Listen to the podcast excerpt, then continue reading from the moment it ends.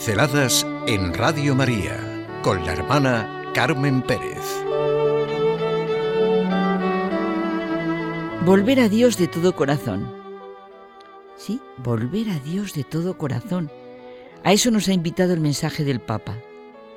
La palabra es un don, el otro es un don, porque este es un tiempo propicio para renovarnos en el encuentro con Cristo vivo en su palabra, en los sacramentos y en el prójimo.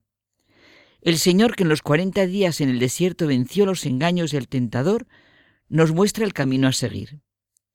Nada de contentarnos con una vida mediocre, sino a crecer en la amistad con el Señor Jesús, el amigo fiel que nunca nos abandona, y crecer en el encuentro con Cristo en su palabra, en los sacramentos, en el prójimo, pues este ha de ser nuestro día a día. Somos lo que hacemos día a día y esos son nuestros actos concretos. Por eso ya dijo Aristóteles en la Ética Nicómaco, por cierto, lo veíamos el otro día con dos seminaristas, que la excelencia no es un acto, sino un hábito. De modo que la excelencia no es un acto, sino un hábito, una afirmación real, práctica. Somos concretos en nuestras, seamos concretos mejor, en nuestras revisiones de vida, en nuestros exámenes de conciencia. Nosotros somos lo que repetidamente hacemos para bien y para mal. Aquí está el nudo de la cuestión. Ser una buena persona, ser todo eso que nos gustaría ser, no es solo un acto, no es consecuencia de un día, sino un hábito. Lo que nos proponemos cada día, las metas que hoy he decidido alcanzar, será lo que llegue a ser mañana. Por eso la propuesta del Papa en relación con nuestro encuentro con el Señor en la palabra, en los sacramentos, en el hermano, ha de verse en los actos de nuestra vida diaria. Y esto nos llevará a adquirir buenos hábitos de vida. Maswell, un psicólogo, sostenía que lo que marca a una persona para su realización es la actitud. Los seres humanos pueden cambiar sus vidas si cambian actitudes en sus mentes. Si quiero puedo tener un control en mis pensamientos. Los pensamientos presentes hacen mi futuro. Seré lo que quiera y como quiera ser. En realidad aquí está mi libertad. Todo pensamiento tiene un origen.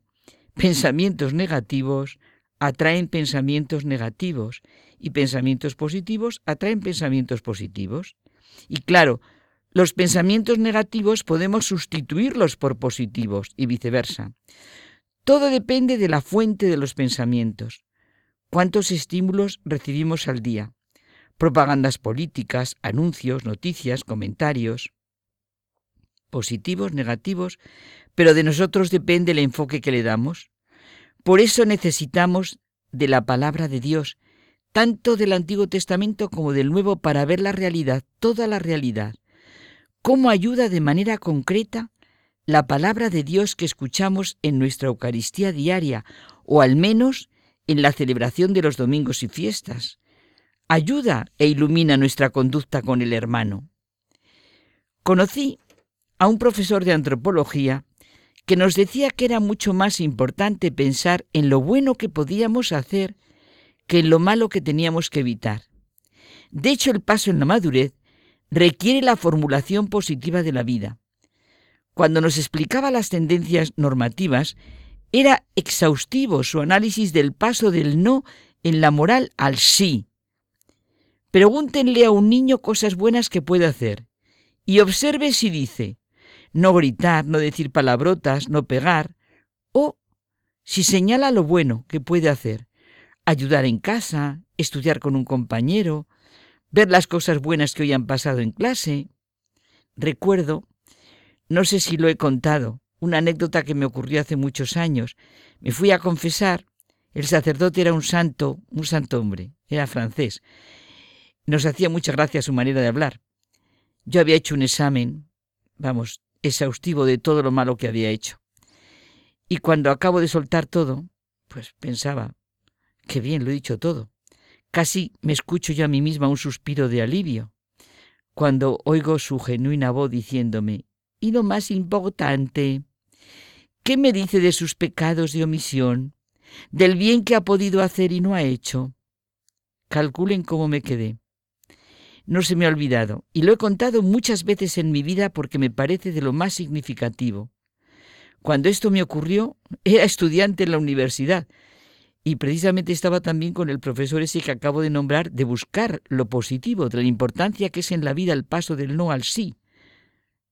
Si lo vemos nosotros clarísimo en la historia de la salvación, el sí de María marcó todo. Qué bueno sería para nosotros si adquiriéramos hábitos buenos, así de enriquecedores en nuestro encuentro con la palabra, con los sacramentos y con el hermano. Rompamos con actitudes negativas. Ese despegue exige una determinada determinación, que dice Santa Teresa de Jesús.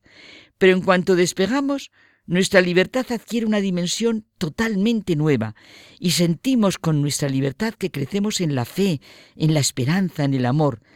Hemos nacido para ser hijos de Dios. Dios es el Padre que espera nos esforcemos al cien por cien de nuestras posibilidades. Somos lo que hacemos día a día, de modo que la bondad no es solo un acto, sino un hábito. El despegue para renovarnos en el encuentro con Cristo vivo en su palabra, en los sacramentos y en el prójimo requiere de nuestro esfuerzo, nuestra buena actitud diaria y levantarnos confiados en Dios, nuestro Padre, que ha querido hacernos libres y decididos. Pinceladas en Radio María con la hermana Carmen Pérez.